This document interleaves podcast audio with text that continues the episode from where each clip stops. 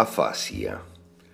Bueno, mm, queridos amigos, esto es muy interesante porque la afasia es ese trastorno causado eh, según la medicina, miren, todo es fisiológico, entonces eh, causado por lesiones en las partes del cerebro que controlan el lenguaje. En algunos casos obviamente que sí, por accidentes o por problemas grandes, o en algunos casos en adultos cuando se sufrieron derrames cerebrales o cosas, afecciones realmente importantes, eh, infecciones o lesiones o inclusive en algunos casos demencia, pero esto es el extremo de la medicina como siempre. En la realidad es esa pérdida parcial o total de la facultad de expresarse, pero se da en muchos niños, ay miren, y qué raro, cada vez más de expresarse y de comprender el lenguaje hablado, dice la medicina, pero en la realidad en general es de expresarse, pero no de comprender. Fíjense lo que les digo, a pesar de contar con todas las funciones en general siempre perfectas e intactas de los órganos del habla, y obviamente eh, es independiente de otras afecciones neurológicas que en general no existen.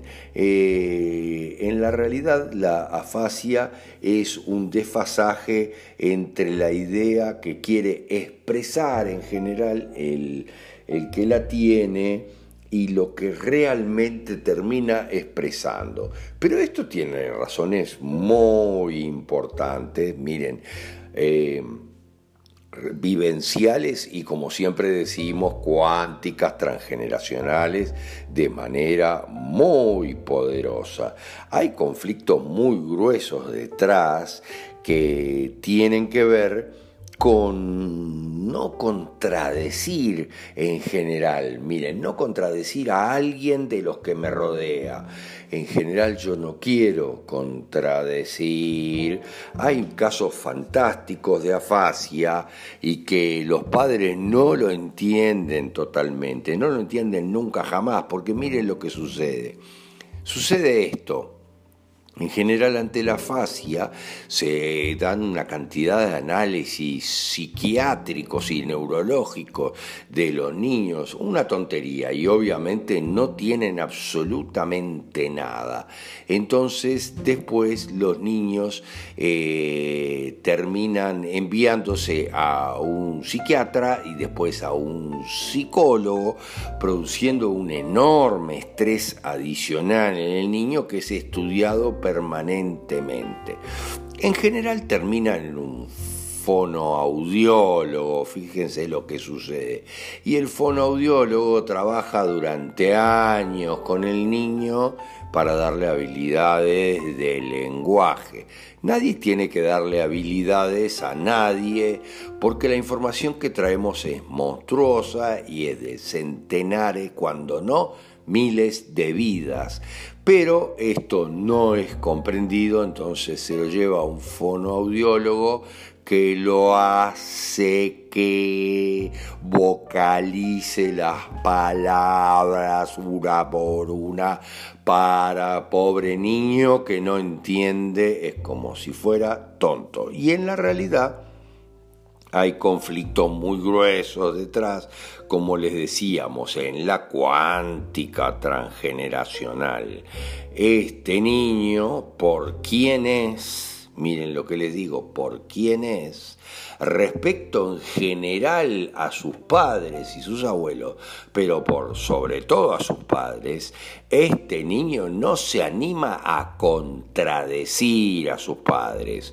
Miren lo que les digo, hay casos fantásticos donde el niño, por ejemplo, es doble mm, de un familiar por el lado del padre y de otro familiar por el lado de la madre, pero coincidentemente son familiares en general que de alguna manera están sometidos cuánticamente a quien es su padre y su madre. fíjense lo que les digo, en vidas anteriores, si lo quieren leer de esta manera, yo estuve sometido a la figura que hoy es mi padre, al alma de mi padre o al alma de mi madre, o cuando no, y es mucho más complejo, al alma de ambos, en la familia materna y en la familia paterna,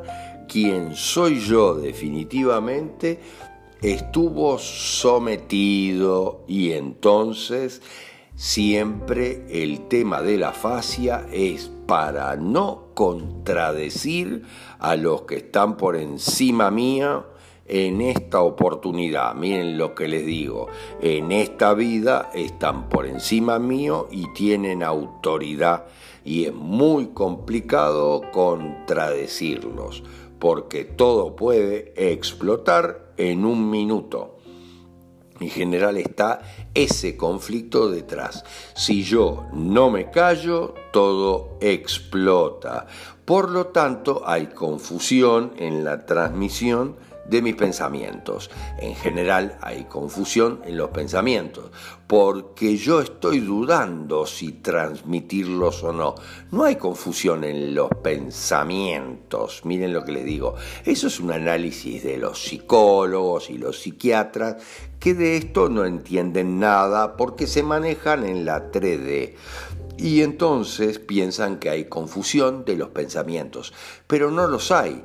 Los pensamientos son claros, pero no me atrevo a transmitirlos porque puede traer problemas muy gruesos de relacionamiento y de entendimiento en general con uno o los dos de mis padres.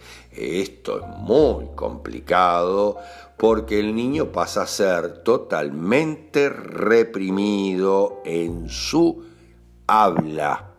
No puede hablar porque todo puede explotar y tal vez yo diga cosas que no tenga que decir. Por eso hay una confusión, hay una comunicación que termina siendo abortada, como asfixiada en algunos aspectos.